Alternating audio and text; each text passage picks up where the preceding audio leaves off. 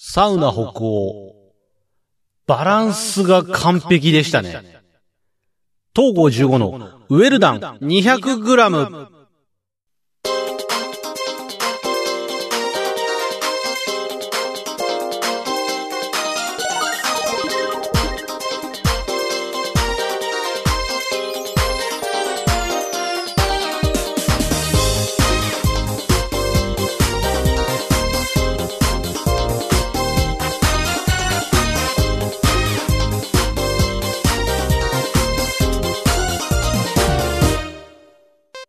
どうも、東郷15です。もう先週話せなかったから今日、も、漏れちゃったんですよね。あのーまあ、そうなりそうだなとは思いながら喋ってたんですけども、あの前回の分がね、アタック25の、え2回目のペーパー予選に参加したよっていう話をして、で、まあその、ペーパー予選に参加するついでに、え東京行くんで、そのまま、あとサウナ、え上野にある北欧ですね。ドラマ、茶道なんかをね、ご覧になったことある方にはもうお馴染みなんですけども、まあ、東京の有名なサウナの一つですね。で、あの、サウナ行きたいですね。サウナ行きたいっていう、まあ、全国のサウナが調べられるアプリというかサイトがあるんですけども、そこでも、とサウナ北欧っていうのはすごい上位にランクインするほどの、まあ、人気サウナの一つであるんですけども、ここに、まあ、かねてからサウナが好きだった僕はですね、行きたいな行きたいなって思って、それで全然行くことができなかったんですよね。で、それがいい機会だし行ってみようかっていうんで、えー、まあ予約を取ってみようと。今はね、あのコロナ禍に入ってからなんですけども、えっと、か、こ、サウナに関しては、あの、北欧は予約制になってしまいまして、事前に予約を取ってからでないと、まあ入れないよっていう形になってしまっているんですよ。で、これがまあ、あの、土日とかね、祝日の日になると予約がなかなか取れないというか、まあ、日付が変わって、そこの予約が取れるようになったタイミングになると一気に予約が埋まっちゃうなんてこともよくあることで、全然予約が取れなかったんですよ。で、あのーアタックのペーパー予選に行く時もですね、予約が取れなかったんですよ、実は。あの、北欧に関しては、確かその、指定日の2日前か。2日前から予約が入れられるように、あの、ホームページの方で予約が入れられるようになってるんですけども、まあ、その日付が変わって、よしっつって、あの、ペーパー予選が、アタックのペーパー予選があった日が7月の1日なんで、まあ、その2日前に日付が変わった段階で、ホームページ見に行ったらもう、予約が埋まっちゃってて、うわー残念だな、取れなかったなって思って、その段階では、どうしよっかなって、せっかくでもサウナの気持ちになってたし、北欧以外の、まあちょっとサウナに行こうかななんてちょっと思ってたんですよ。思ってたんですけども、まあちょっとそういう、そういう、まあ一応保険のね、保険のサウナを探しながら、ちょいちょい北欧のね、ホームページを覗きに行っていったら、あの、どうやら予約のキャンセルが出るっぽくって、一瞬でバーって埋まったけど、ちょいちょい、まあその段階では僕のあの希望する時間帯ではなかったんですけど、ちょいちょいね予約が開くんですよ。で、これもしかしてって思って様子を見てたら、前日の夕方ぐらいかな前日の夕方ぐらいに、ちょうどいい時間、予選会が終わって、で、仮にペーパーを突破して面接に行ったとしても、ま、全然間に合うし、帰りもそんな遅くならないみたいな、微妙に、絶妙な時間ですかね。絶妙にいい時間の予約が空きまして、よっしゃーって速攻でそこ滑り込んで、予約を取ったんですよ。よしっつって。もうそこからあの、ペーパーも楽し、楽しみ、まあ、あの、アタック25のペーパー予選も全然すごい楽しみですからね。クイズが好きな身としては、あのペーパー予選とはいえ、クイズができるっていう楽しみもありましたし、で、その予選が終わった後は、サウナに入れるっていう、この、なんていうかな、一粒で二度美味しいみたいな、盆と正月が一緒にやってきたみたいな、そんな感じで、7月1日はすごいワクワクをしていたんですけども、まあ本当に、そう、取れないと思っていた予約ですよ。それが取れて、え北欧にも行けるようになったということで、まあ、がぜん、こう、気合が入ったわけですよね。その、サウナにも、ペーパー予選にも、突然気合が入ったんですけども、まあ、ギアがかかったんですけど、かかりすぎちゃったんですかね。ペーパーがちょっと残念なことにはなってしまったんですけども、サウナは良かった。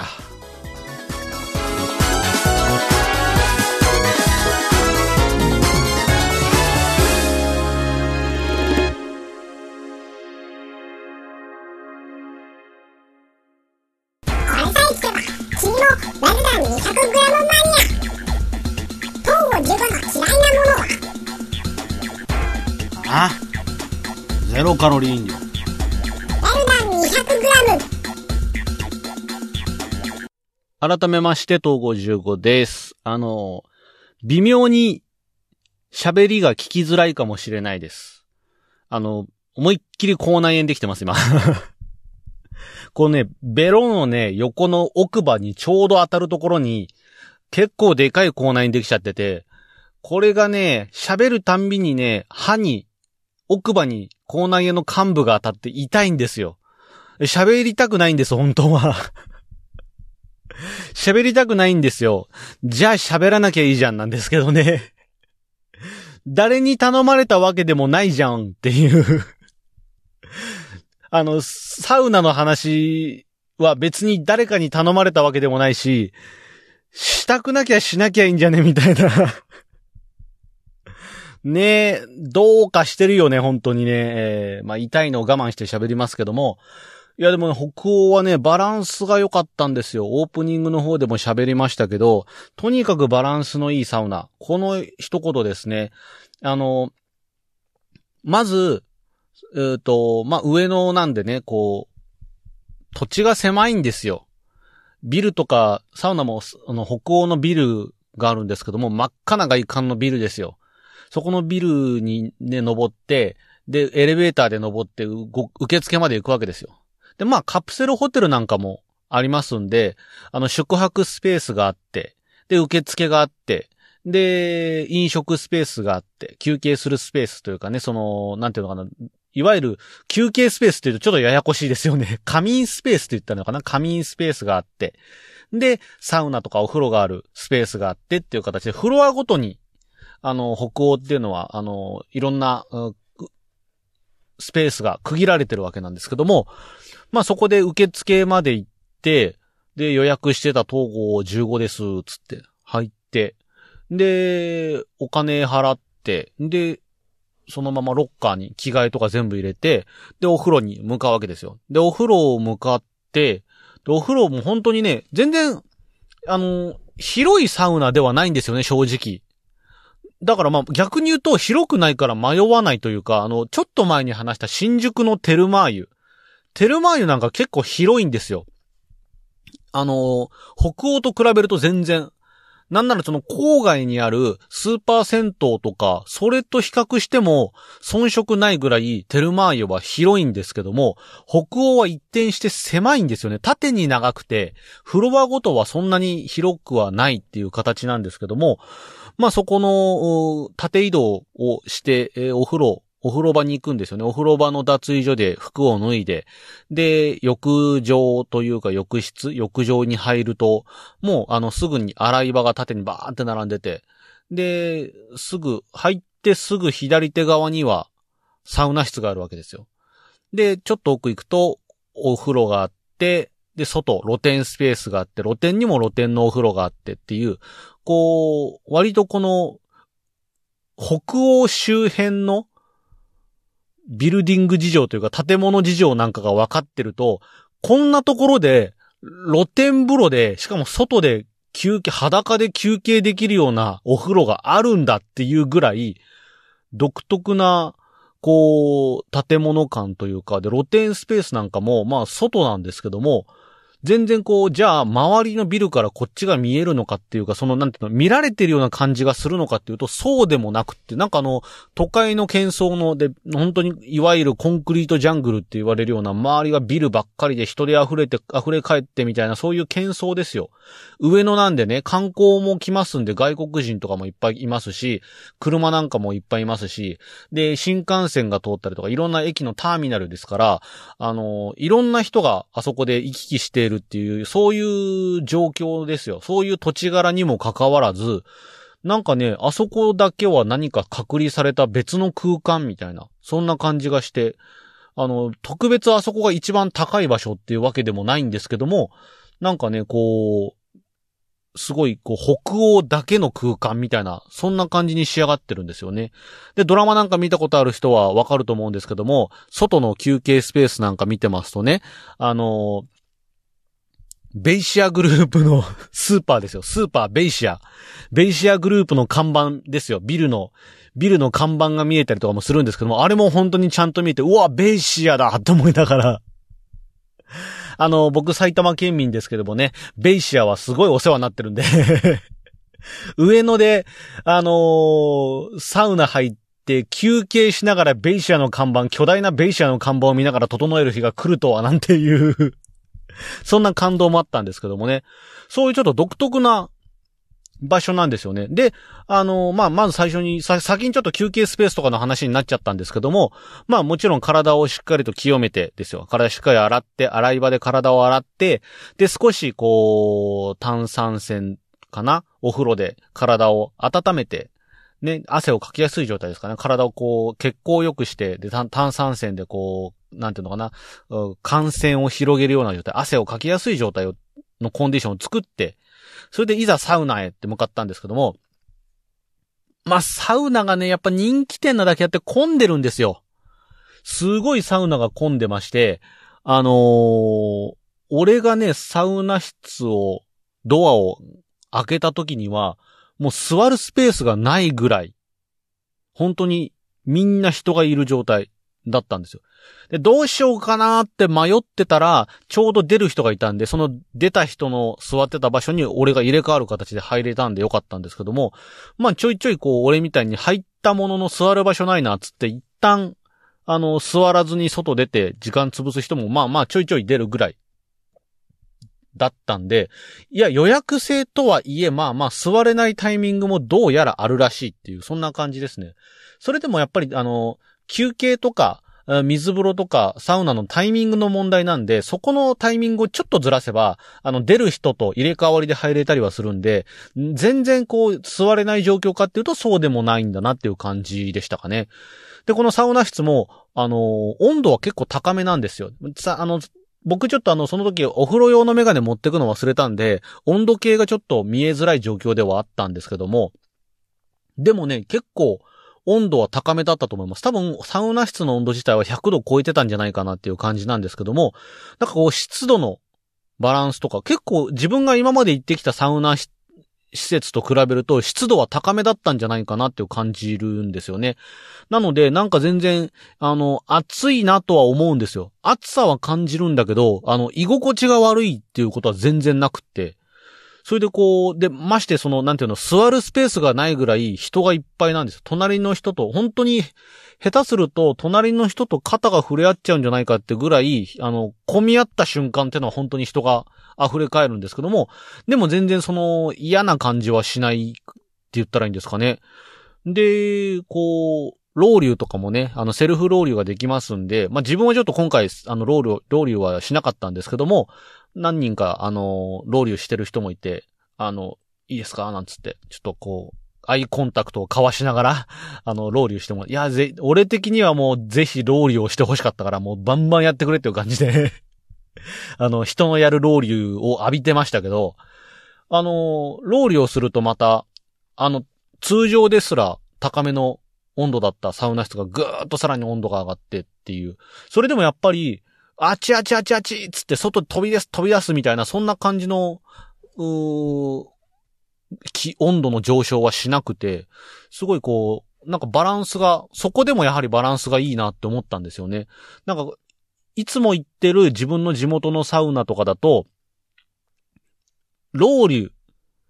アウフグースとかやってる時に、ロウリュとかあると、まあ、暑いし、ピリピリしてくるんですよね。で、これは多分、湿度がちょっと低いせいなんですよ。低いせいで、一気にこう、蒸気で気温、中の温度が上がった瞬間に、ちょっと肌が追いつかなくって、ピリピリしてくるんですよ。ここに、絶妙な湿度が、あ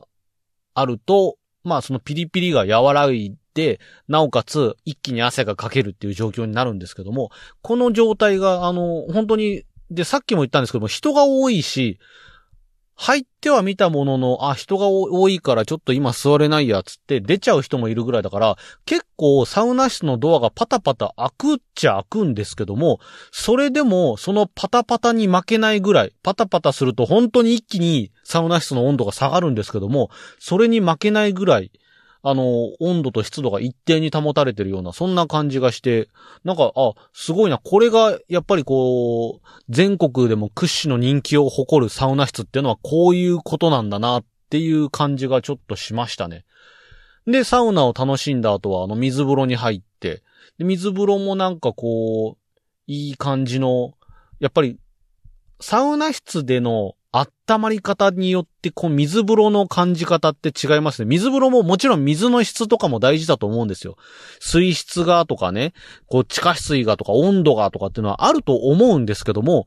おそらく、そんなに多分その北欧の水風呂の水っていうのは、なんかその水質にこだわったとか、どこどこの水のとか、地下水がどうのこうのとか、水、あの、柔らかい水が硬い水がとかって、そういう感じじゃなかっったとは思う。もしろごめんなさい。こっちは間違ってたら申し訳ないんですけども、そんなにこう水風呂自体にこだわりがあるような、そんな感じではないのかなと思ったんですけども、なんかこうサウナの性能によって水風呂の良さみたいなのが、こう、なん、つながりとしての水風呂の良さみたいなのは感じましたけど、水質云々とはまた違った水風呂の魅力が見えた感じがちょっとしましたけどね。なんか、そこまで水風呂の温度は低くない、ないように感じたんですけど、体感は。だけど、しっかり冷えるし、で、なんかちょっとまろやかな感じがして、水風呂にこう、長い時間行っても、俺、あの、末端冷え性なんで、僕末端冷え性なんですよ。すごい。指先とか足先がすごい先に冷えて、こう、感覚がなくなるんですよ。だからあんまり冷たすぎる水風呂入ると、こう、指先とか足先の方が先に、こう、痛くなってきちゃって、耐えられなくなるんですけども、なんかそれでも、その、北欧の水風呂っていうのはそういう感覚もなく、しっかりと体をクールダウンするところまで全身をまんべんなく冷やすことができて、あ、なんか、気も、水風呂でこんなに気持ちがいいんだっていう感じがすごいしましたね。で、えー、外の休憩スペースですよ。やっぱりこう、都会とはいえ、外で休憩すると気持ちがいいですね。なんか本当にドラマで見てたあのシーンですよ。あの中ちゃんさんと、偶然さんと、虫尾くんが三人揃って、外でね、椅子に座って休憩してたあの場所に俺も座って休憩することができたんですけども、あ、確かにあの顔だわと。三人ともあれはお芝居じゃなかったんだなっていうぐらい同じような顔で休憩してましたけど、周りにいるおじさん全員そんな顔で休憩してましたねいや、本当に、なんかこう、サウナ、水風呂、で休憩スペース、ここのバランスがすごい良くて、まあ、当時のその1日の天気とか気温もあったんでしょうけども、すごいこうバランスのいい形で、3セットしっかり整うことができて、で、最後はその外スペースにあるトゴールの湯というね、お風呂で、軽く体をね、こう、またお湯につけて、血行良くして、で、まあ名残惜しかったんですけども、まあそれでサウナ、3セットとお湯に浸かる形で、サウナを後にしたんですけども、サウナだけじゃないですね、北欧は。その後、すぐに飲食スペースですよ。レストランスペースまで降りて、で、何食べようかななんて思ってたんですよ。一応メニューを見るとね、オロポもあるんですよ。オロナインシートポカリセット終わった、サウナ御用達のね、特別飲料、特別ドリンク、オロポもあるわけですよ。でもここはなと思って、あの、クイズで、あの、実はあの、ペーパー予選をなんとか受かりたくってっていうんで、まあ日々対策をしていたんですけども、その勉強の傍ら、一週間ぐらい前からちょっとお酒抜いてたんですよ。お酒飲まないで勉強しようと。アルコールで脳細胞ができるだけ死なないようにって思って、お酒をちょっと一週間ぐらい経っていたんで、ここでもう解禁だろうなって思って。で、まずビール。生ビール頼みまして。で、あとは、北欧といえば、っていうメニューで、看板メニューで北欧カレーがあるんですよ。で、この北欧カレー食べたかったんですけども、着いた時間ってお風呂上がった時間がね、だいたいね、3時過ぎ、4時前ぐらいだったんで、うーん、どうしよっかなと思って、これさすがに、ちょっと、晩ご飯にしちゃ早すぎるし、かといってお昼ご飯あの、富士そば食べてたんで、お昼に、12時ちょい過ぎに富士そば食べてたんで、富士そばが完全にいなくなってお腹空いたわけでもないんだよな、どうしよっかな。あとビール頼んだから、ソーセージの盛り合わせも食いてんだよなって思ってメニュー表見てたら、半カレーがあるんですよ。特製、北欧特製半カレーがあって、北欧の通常の一皿分よりも半分のサイズになった半カレーがあって、これだと。半カレーとで、ウインナーですよ。あの、ソーセージか。ソーセージ盛り合わせを頼んで、ビールとソーセージ盛り合わせと半カレーください。つって、半カレー頼んで。で、まあ、ほんとしばらくしたら、ビールとね、ソーセージと、カレーが来たわけですよ。で、まあ、ビールとソーセージは、まあ、今更説明いらないでしょ。まあ、最強だね。あの、ドイツに感謝ですよ。北欧ですよ、まさに。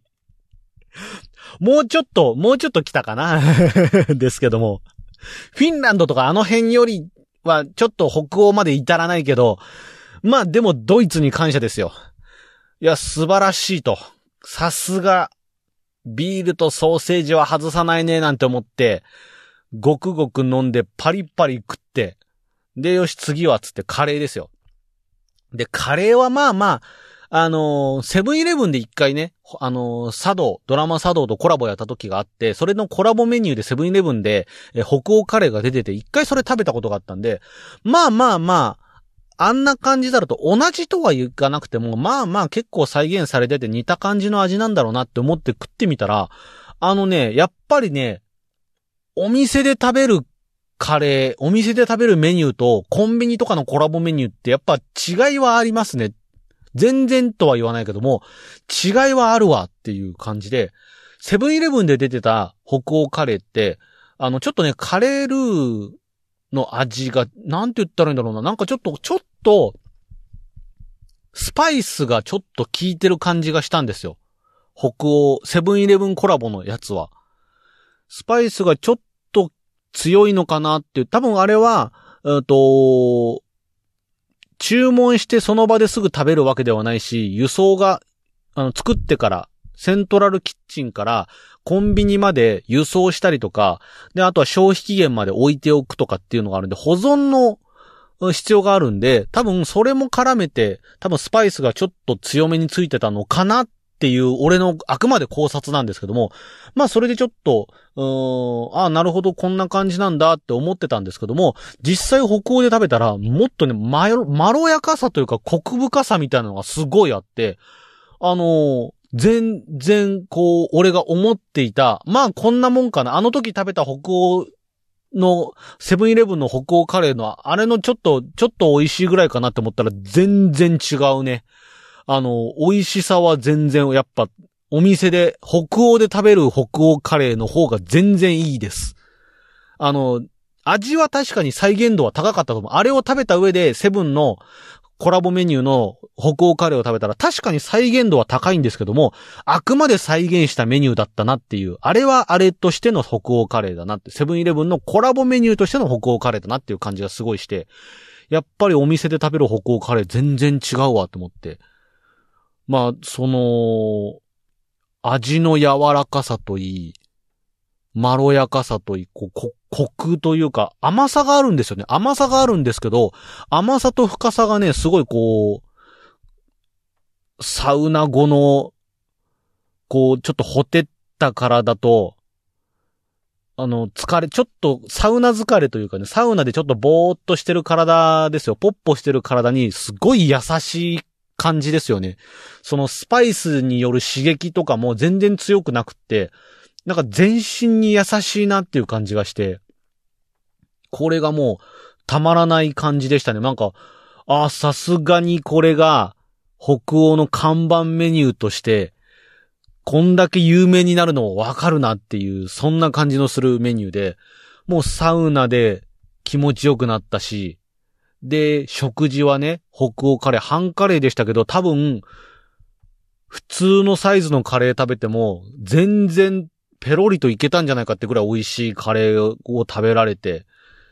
で、ビール飲みましたけど、ビールとソーセージとカレーじゃビール一杯じゃ足りないわけですよ。だその後、レモンサワーも追加で頼んじゃってっていう、本当に心地のいい感じ。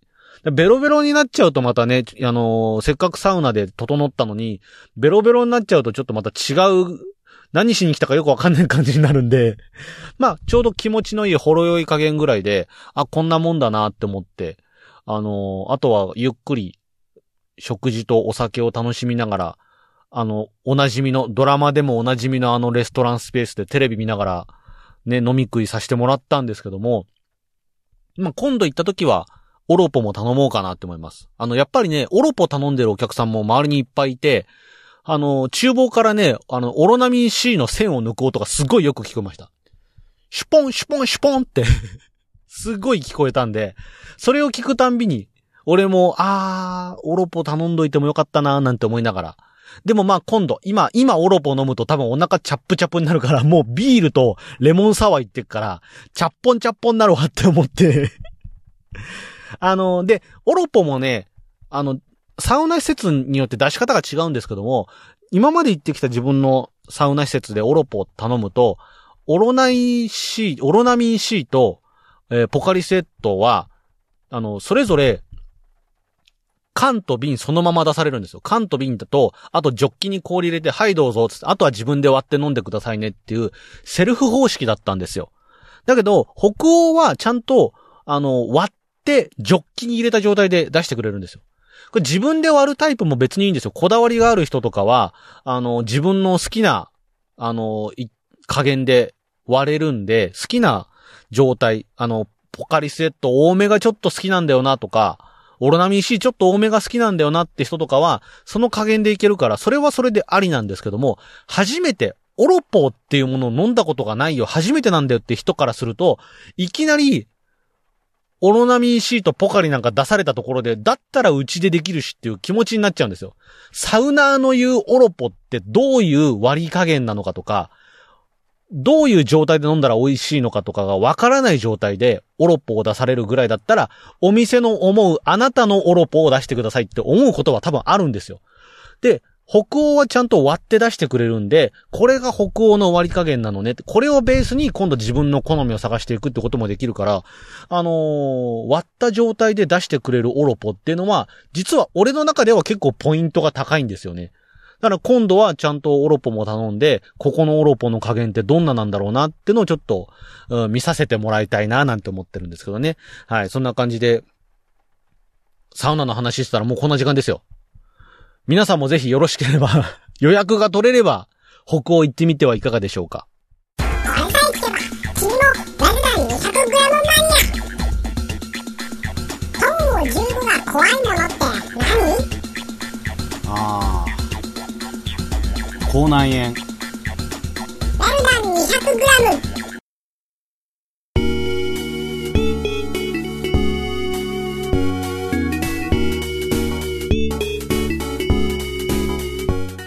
はい、というわけでエンディングです。北欧よかったね。まあ、あとはだから、その他、東京はまだ行ったことのないサウナいっぱいありますからね。あの、本当に山手線沿線は、あの、サウナどころ駅周辺はサウナ多いですから、行ってみたいサウナまだまだいっぱいありますんでね。あの、上野だけでも、北欧が取れなかったらあそこ行こう、ここ行こうって思ってたのがいくつかありますから、そこら辺もね、行ってみたいんですけども、まああの、サウナブームですよ。まあだんだん落ち着いてきたのかもしれないですけども、やっぱりまだサウナブームということで、なかなかね、予約が必要なところは予約が取りにくかったりとか、まあ予約はいらないんだけどっていうところでも、やっぱりあの、すごい混んでる、時間帯によってはすごく混んでるっていうところもあったりするようですので、まあそこら辺はね、時間帯であったりとか、行く日取りであったりとかをよく見極めて、えー、行ってもらえたらなと、俺もそういうタイミングを狙っていけたらなって思うんですけども、いやー、でも北欧カレーうまかったな。他にもちょっと食べてみたいメニューとかいっぱいあるんでね、また機会があれば、ちょこちょこ北欧にはお邪魔したいなって思ってるんですけども、本当に、なんていうのかな、ドラマで、ドラマの茶道において北欧って基本的にやっぱりあそこでその回の物語が始まるんですよね。で、そうすると、あそこのレストランスペースであったりとか、えっ、ー、と、お風呂とかサウナとかも、もう毎、毎回毎回見てたわけですよ。だから初めて来たんだけど、なんかね、全然懐かしい感じというか、なんか実家のような 安心、安心感がすごいあって、本当に休憩スペースなんかも、なんか全然目つぶってても、あ、椅子のとこまで歩けちゃうよぐらいの感じだったりとか、そう、あのー、北欧のビル見た時も、このビルすげえテレビで見たわって思いながら入ったりもしたしこのビルというか、もう入り口ですかね、あの、1階のエレベーター前のあの、通り？通りを見ただけでも、うわ、見たことあるわ、だったし。で、あんまりでもテレビでは映らなかった、あの、本当にフロント近くの、うんと、下駄箱スペース、下駄箱スペースのあの、あそこら辺はあの、訪れた有名人のサインとかがバーって並んでるんですけども、こう見たことないところもあれば、よく見たよ、ここテレビでってところもあったりとかして、なんか新鮮さと懐かしさが同時に来るというか、懐かしさというか、その、アットホーム感というか 慣れ親しんだ感が同時に来るような、そんな不思議な、おそらくこれは北欧でしかない感覚なんだろうなと思いましたよ。やっぱりドラマを見た上で、茶道を見た上で、で、本当に今ではそういう表現しないと思いますけども、テープが擦り切れるほど見たドラマだからこそ、実際に行った時に感じる、なんかこう、初めてなのに、常連として今まで見てきたかのような、こう、安心感と、テレビの画面には映ってこなかった初めて見る部分の新鮮さみたいなのが同時に来て、なんかすごいね、そういう意味でも不思議なサウナ施設でしたね。だからドラマ見たことない人からすると多分その感覚はなくって、新鮮な体験であったりとか、ああ、いわゆる東京のサウナだよねっていう感じを持つのかなと思うんですけども、本当になんか来る人によって感覚が分かれるんだろうなって、全く初めての人は東京サウナの体験にもなりますし、ドラマを見てきた人からすると、さっき言ったみたいな、あ安心感と新鮮さが同時に来るようなサウナ体験ができたりするしっていう、そういう、で、またあの東京ではなくて郊外に住んでる人なんかも、いわゆる地元にある、多分広くて、露天スペースなんかも本当に広いような、でっかいスーパー銭湯が多いと思うんですよ、そういうところは。そういう人からすると、あの、本当にびっくりするぐらい狭くて縦の空間で、しかも、周りがね、田んぼでもなければですよ。バイパスでもない、本当にビルの真ん中、ビルとビルとビルとビルの間の真ん中に立つところで、露天スペースで休憩、裸で休憩するっていう独特の感覚。これはね、なんかいろんな人がいろんな楽しみ方ができる、いろんな感じ方ができる、東京ならではの体験、そして北欧ならではの体験なのかなって思うんで、本当に、あのー、東京出てきたよ、上野出てきたよって時は、行ってみては、まだ行ったことないよって人は行ってみてはいかがですかね。そんな感じで、あの、他にも行ったことのないサウナとかあれば、あの、行った時にはまたこうやってね、あの、サウナの感想とかも言ってったりしますんで、ご興味があれば、あの、ぜひ、えー、チャンネル登録だったりとか、高評価ボタンを押していただければ、どんどんそういう感想も喋っていきますので、よろしくお願いします。ということで、今週のウェルダン 200g はこの辺で終わりにしたいと思います。それでは、また次回。